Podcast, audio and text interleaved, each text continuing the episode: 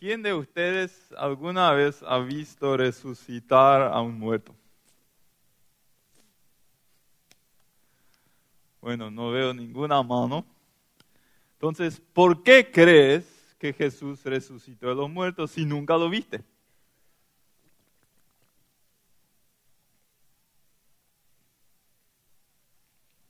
Hace algunos años hicimos una salida evangelística con un grupo de jóvenes y a la vuelta había dos jóvenes inteligentes, eh, estudiantes, que volvieron bastante frustrados, porque en la costanera se habían encontrado con un agnóstico súper intelectual que les había cuestionado así de manera agresiva su fe. ¿Por qué crees lo que crees? ¿Por qué crees todo lo que está en la Biblia? Hay tantos relatos de cosas que hoy en día no estamos viendo y eh, no supieron dar una muy buena respuesta. Y eso pasa a veces cuando gente, como yo por ejemplo, que crece así en esa burbuja cristiana, con familia cristiana, padres, te enseñan, después la escuela dominical, adolescentes, todo, pasas todas las etapas en la iglesia. Y, y nunca hablaste con alguien que tiene una fe diferente, que te cuestionó y das por sentado de lo que te contaron, es cierto. Y eh, en realidad creemos en una cosa bastante loca, que un muerto resucitó a vida. ¿Por qué crees lo que crees? ¿Cuál sería tu respuesta si ese agnóstico de la costanera te lo preguntaría en este momento?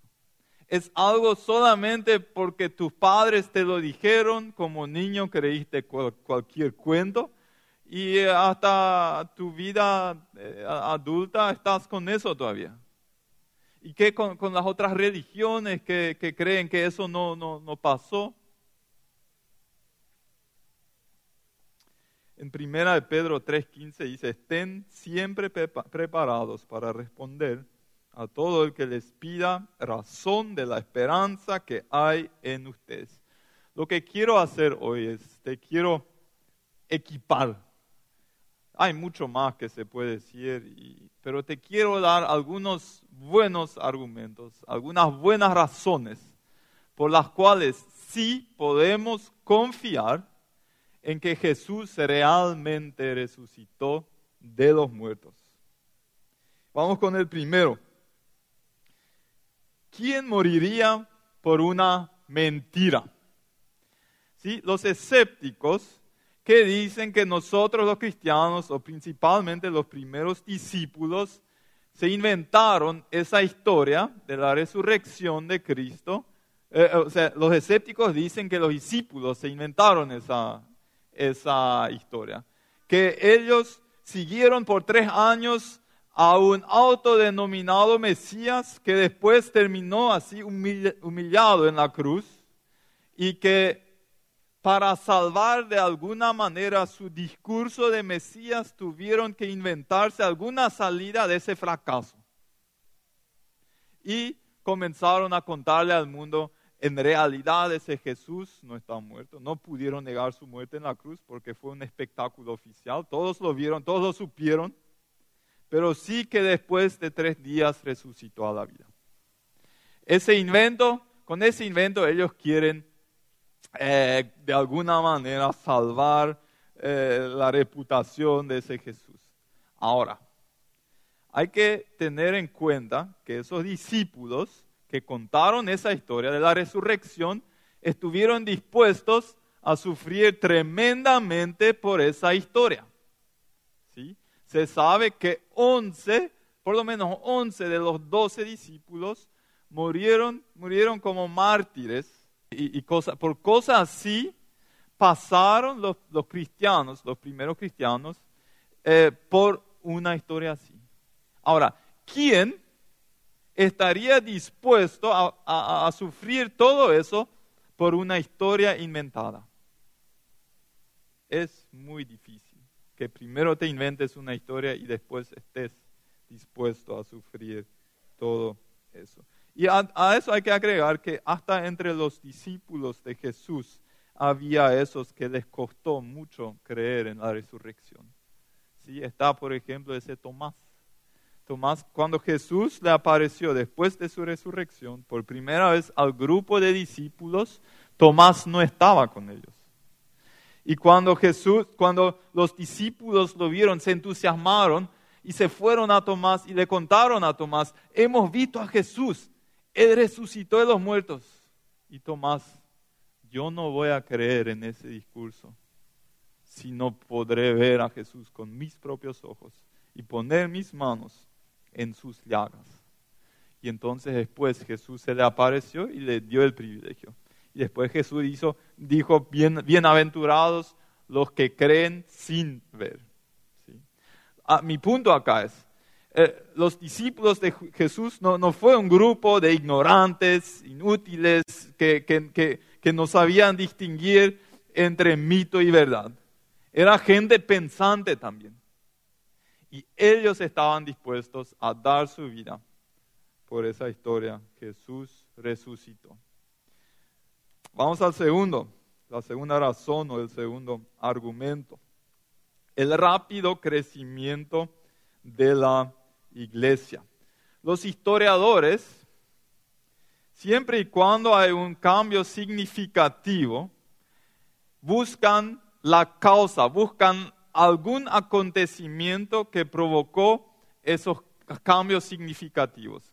El cambio significativo que nadie puede negar es que poco después de la muerte de Jesús surgió una iglesia de, la nada a miles de personas. ¿Sí? En Pentecostés, en la primera prédica de, de Pedro, se convirtieron tres mil, poco, poco después fueron cinco mil, así siguió creciendo a miles de personas en unas pocas semanas. Entonces, lo más lógico es, para que algún cambio tan significativo tenga lugar, algo muy importante debe haberlo causado. Y acá es importante entender algo. La identidad del pueblo judío es muy, muy fuerte. ¿sí? Se sabe, por ejemplo, eh, el, el pueblo judío ya existe de alguna manera desde Abraham más de cuatro mil años. Sigue hasta hoy en día el pueblo judío. Ha habido pueblos e imperios mucho más fuertes, mucho más grandes, como el babilonio, los, asirios y otros, que hoy en día ya, ya no existen como tal. Se ha disuelto la identidad de esos pueblos, de esos imperios, pero no del pueblo judío. ¿Qué hace que el pueblo judío permanezca por miles de años sin disolverse e integrarse en otras culturas. Es que tiene estructuras sociales y religiosas y culturales muy fuertes y muchos rituales y que le dan un gran peso a esos eh, rituales. Le dan un tremendo énfasis en, en, enseñar esos rituales a la próxima generación. Ahora, en ese pueblo judío con una identidad tan fuerte, aparece de repente un predicador de 30 años, de la clase social baja, un carpintero, comienza a predicar, predica tres años, eh, las autoridades políticas y, religiosas se eh, pichan por lo que dice, él entra en problema y le clavan en la cruz. Y después, siete semanas después de su muerte, aparece un, tremendo movimiento de seguidores de Jesús. ¿Cómo se puede explicar eso? Además, hay que decir que en, realidad Jerusalén fue el lugar menos apropiado para que un movimiento de seguidores de Jesús pueda surgir. ¿Por qué? Porque en esa misma ciudad, hace pocas semanas, una gran multitud gritó, crucifíquenle, crucifíquenle y todos supieron después de su crucifixión. Tal vez el uno el otro se acuerda de esa historia cuando Jesús después de su resurrección acompaña a esos dos discípulos de Emaús.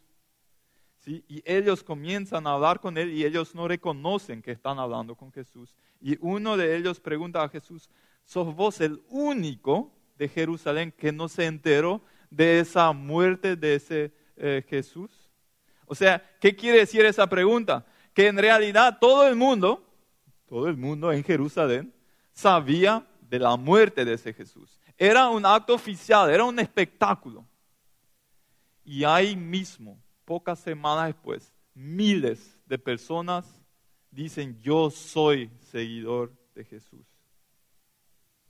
Y, Jesús no fue el, el, único que dijo de sí que era el Mesías, el gran. Había en esa época docenas de judíos, de hombres, que se levantaron y se autoproclamaron Mesías. ¿Por qué? Porque los judíos demasiado anhelaban un libertador político. ¿Por qué? No uno de esos otros Mesías hoy en día tiene un movimiento de millones de personas. ¿Por qué no Juan el Bautista, que fue un tremendo predicador, hoy en día tiene un movimiento de millones de personas? ¿O por qué no uno de esos, un, César de aquel entonces, que se le dio el estatus de divino, se le adoraba? Hoy en día tiene un movimiento de millones y miles de millones de personas. ¿Por qué? Ellos no. ¿Y por qué ese carpintero que apenas predicó tres años y después se le clavó en la cruz? Sí tiene.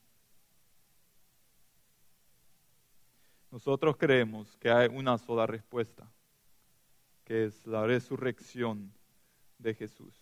Un judío que aceptaba a Jesús como su Señor y Salvador estaba dispuesto a renunciar al sacrificio de animales, que era muy importante para el judío. Eh, estaba dispuesto a renunciar a la exclusividad de la ley mosaica. Estaba dispuesto a renunciar al sábado como día de reposo porque los cristianos, eh, por lo menos algo más tarde, ya no lo practicaban así. Estaba dispuesto a renunciar a su fe en que solamente Dios Padre es, es Dios, sino que le agregaba también a Dios Hijo y Dios Espíritu Santo. Y estaba dispuesto a renunciar a su idea de que el Mesías sería un libertador político, porque esa era la idea con la cual el judío estaba esperando el Mesías. Esos eran cinco, de alguna manera, hasta se podría tal vez decir cinco pilares de la fe y la cultura judía. Y a todo eso estaba dispuesto a renunciar. Algo muy fuerte tenía que haber pasado para que un judío estuviera dispuesto a cambiar su fe en un Dios así, en un carpintero. Vamos al tercero. Después les, si me acuerdo, les voy a preguntar si acuerdan, si se acuerdan de los seis. El primero fue, ¿quién moriría por una mentira?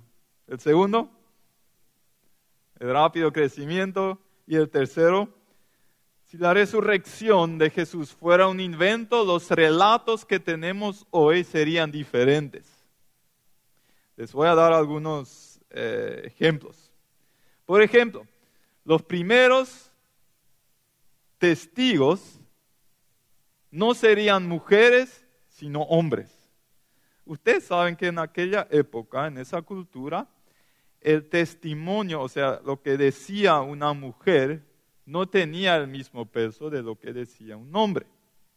Por ejemplo, delante de la ley, el testimonio de una mujer no tenía mucha credibilidad. Había una oración, por ejemplo, que un grupo de hombres judíos oraba regularmente, decían, Dios gracias por no hacerme esclavo, por no hacerme gentil y por no hacerme mujer. ¿Sí?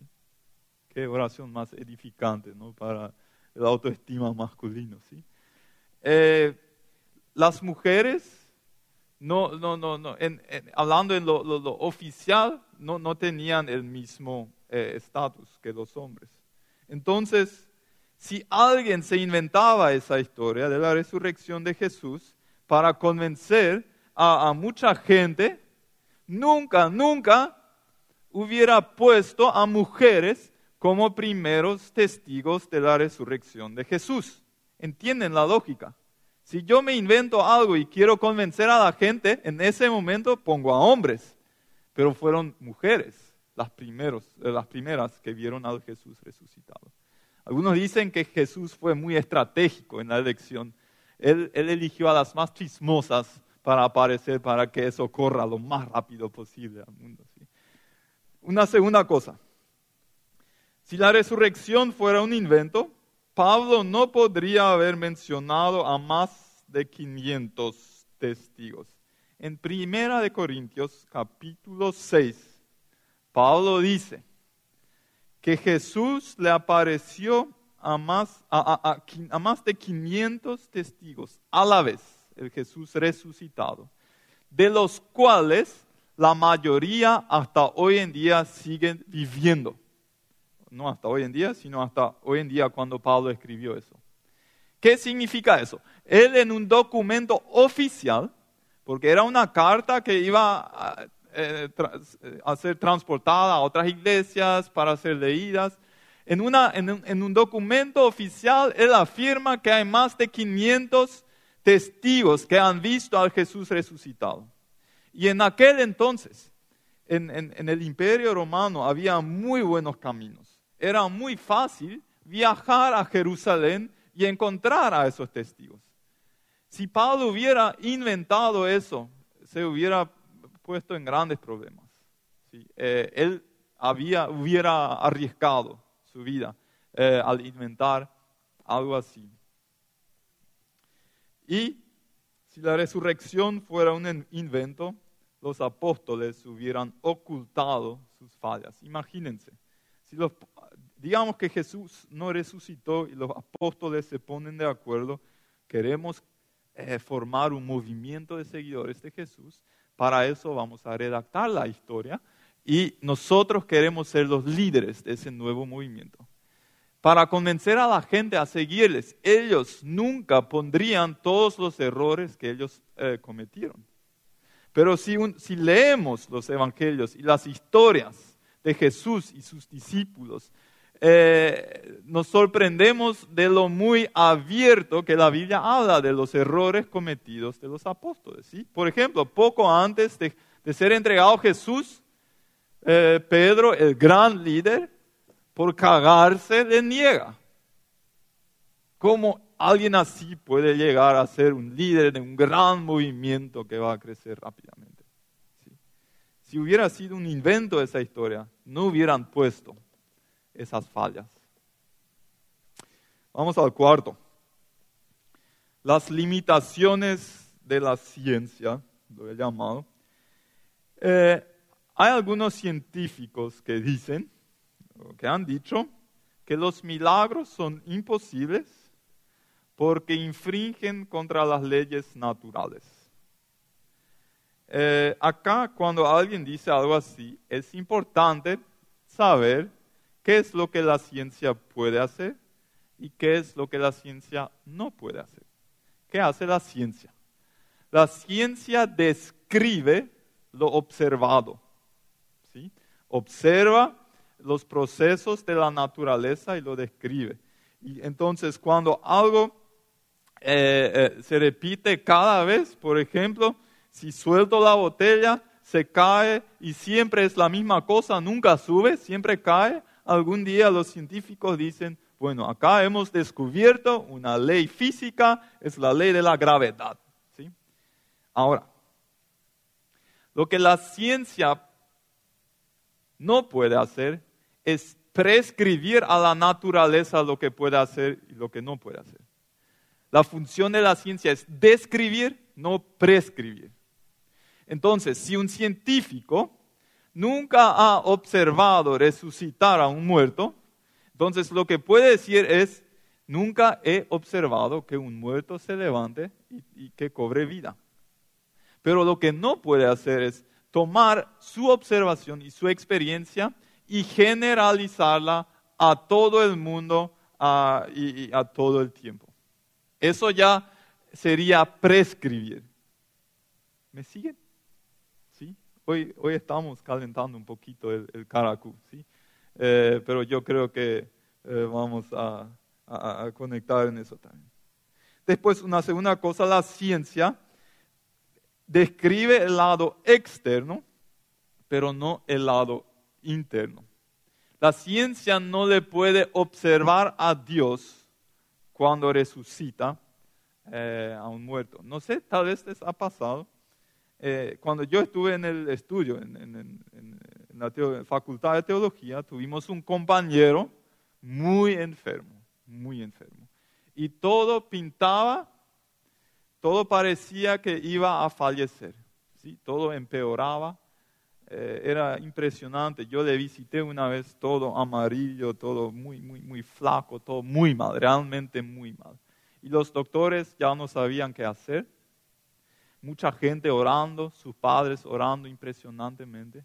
Y de repente pasó algo lo que nadie, nadie había, eh, eh, había visto como posible, excepto los que oraban comenzó a mejorar el tipo y se sanó. Ahora, en ese proceso, lo que la ciencia pudo hacer era describir su proceso, el lado externo, medir su presión, el azúcar, no sé, no sé lo que se midió en su caso. Eh, pero lo que la ciencia no pudo explicar es qué provocó el cambio, qué provocó el mejoramiento en esa persona. Eso sobrepasa los límites de la ciencia. Y además, hay que distinguir muy bien entre evidencia científica y evidencia histórica. La evidencia científica es cuando el ejemplo, para seguir con el mismo ejemplo, ¿sí? cuando observa algo y siempre pasa lo mismo, siempre se cae, eh, entonces con, con mucha observación se descubre una evidencia, una ley física. Pero con ese método no se puede comprobar los eh, acontecimientos en la historia. Para comprobar los acontecimientos de la historia se requiere otro método. Y eso es a base de testigos o de documentos. Es evidencia escrita o verbal. Por ejemplo, ¿quién puede demostrar que Carlos Antonio López realmente vivió? Con un método científico. ¿En qué nos basamos cuando afirmamos que Carlos Antonio López vivió? O que la Segunda Guerra Mundial realmente existió. Nos basamos en documentos escritos y verbales. Ahora, entonces, para preguntar si Jesús realmente resucitó o no, hay que ver, tenemos buenos documentos escritos o verbales. Y es interesante que hoy en día se tiene casi 25 mil manuscritos que son pedazos del Nuevo Testamento. Sí, ya son copias, eh, pero son manuscritos de antes en comparación con otra literatura de aquel entonces, es demasiado mucho para, que tengamos una referencia. Eh, o sea, el, segundo documento con más eh, manuscritos eh, es la Ilíada de Homero, que tiene solamente 643 manuscritos. Y en tercer lugar hay un documento con el nombre Velum Gallicum de César que tiene 10 manuscritos. ¿Sí? O sea, el Nuevo Testamento tiene 25 mil. 25 mil. Si, si nos guiamos por evidencia escrita, el Nuevo Testamento gana lejos en comparación con los otros eh, documentos de aquella época. Vamos al quinto hay varios relatos de la resurrección de Cristo sin contradicciones.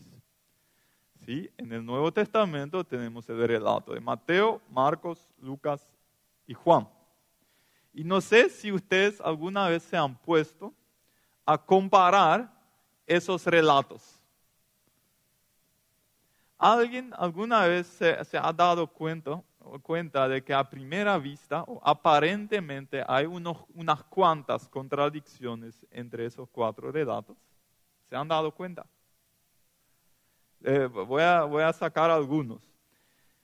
Eh, por ejemplo, Mateo, en Mateo 28, 5 dice, cuando las mujeres se fueron al sepulcro, había eh, un ángel que dijo, no tengan miedo. ¿Sí? Mateo habla de un ángel. Eh, Juan, Juan 20, 12, dice que cuando María se fue al sepulcro, me cuesta la palabra, sepulcro, ella vio dos ángeles. Ahora la pregunta es, ¿había un ángel? Porque Mateo habla de un ángel. Y, o había dos ángeles, porque Juan menciona dos ángeles. ¿Cuál es la respuesta? La respuesta es la siguiente. Hay una ley matemática que dice lo siguiente. Si hay dos personas en un lugar, hay por lo menos una persona. ¿Sí? Yo sé, es ridículo. Eh, Mateo no dice que había solamente un ángel, pero él cuenta lo que dijo un ángel. Es como si yo fuera al súper y ahí me encuentro con un cajero o con un hombre que está ahí, hablo con él, me voy, vuelvo a casa y le cuento a mi esposa, me fui al súper, encontré un hombre y hablé con él. Pero yo no dije que no había más personas. Solamente dije que encontré un hombre y hablé con él. ¿Entendemos? Mateo cuenta la historia de ese un ángel, pero él no dijo que había solamente un ángel. Entonces, por lo menos había dos. Y no, no hay necesidad de creer que hay una contradicción entre esos relatos. Un segundo.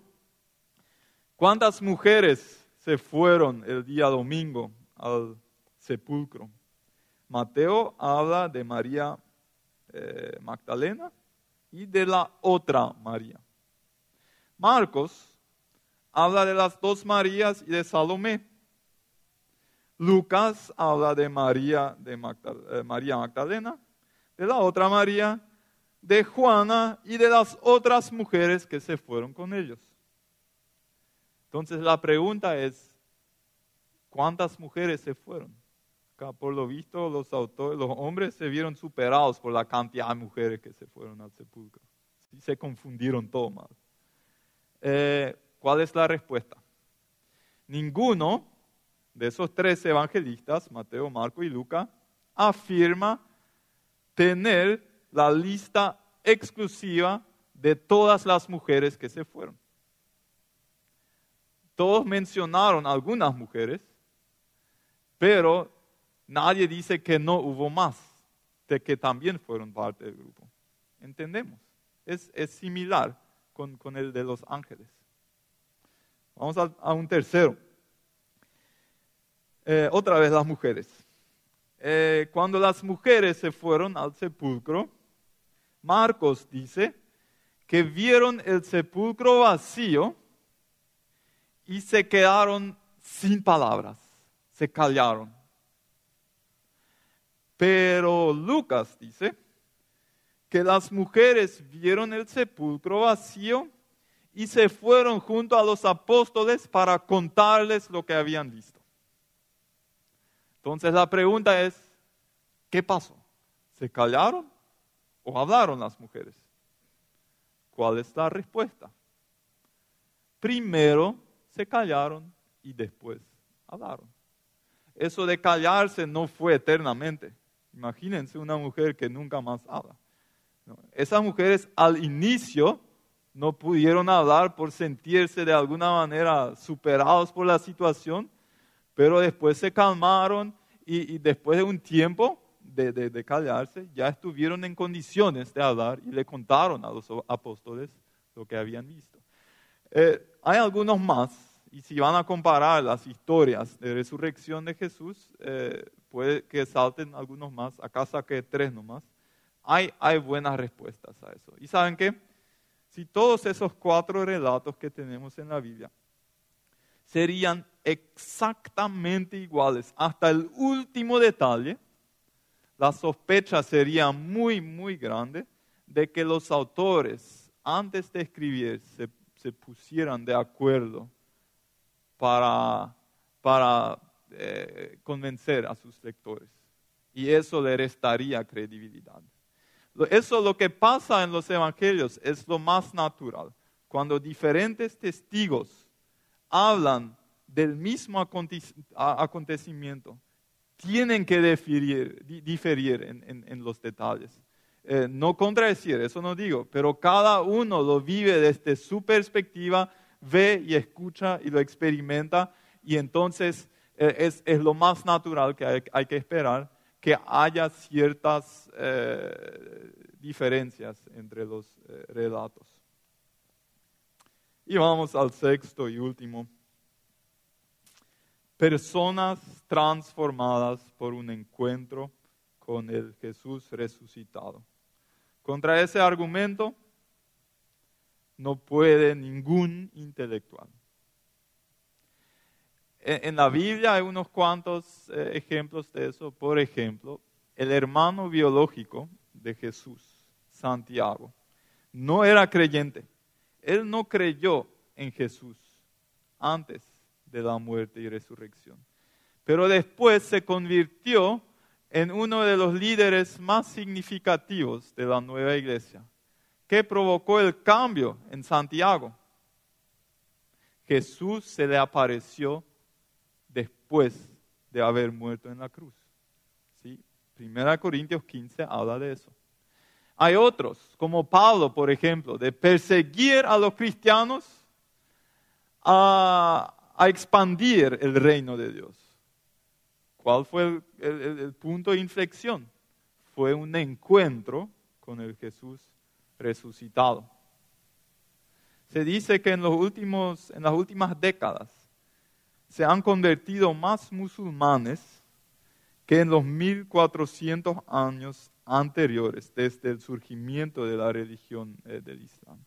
Y que más o menos el 25 al 33% de esas conversiones entre los musulmanes, donde muchas veces los misioneros casi no pueden llegar, que ese porcentaje se convirtió por una visión o un sueño eh, con Jesús. Es, es impresionante. Jesús sigue apareciendo a las personas. Las personas acá que se consideran seguidores de Cristo, han tenido un encuentro con Jesús. Probablemente todos sabemos de historias de personas, no sé, de, adúlteros, de, gente que robaba, que gente que se descontrolaba su ira, su, enojo, eh, eh, todo tipo de personas que fueron transformadas radicalmente por haber tenido un encuentro con Jesús. Sabemos de avivamientos que hay, ciudades enteras que fueron transformadas porque muchas personas tuvieron un encuentro de Jesús. Sabemos de ciudades donde las cárceles casi se, se, vaciaron por un avivamiento masivo en una ciudad. Cuando personas tienen un encuentro real con el Jesús resucitado, son transformadas. Acá tenemos los seis el primero es, ¿quién moriría por una mentira? El segundo, el rápido crecimiento de la iglesia. El tercero, si la resurrección, yo también tengo que ver para recordar así que no se sienta mal. Si la resurrección fuera un invento, el relato sería diferente. Cuatro, Hablamos de la ciencia y sus limitaciones. El quinto, exactamente, muchos relatos o varios relatos sin contradicción. Y el sexto es el último, personas transformadas.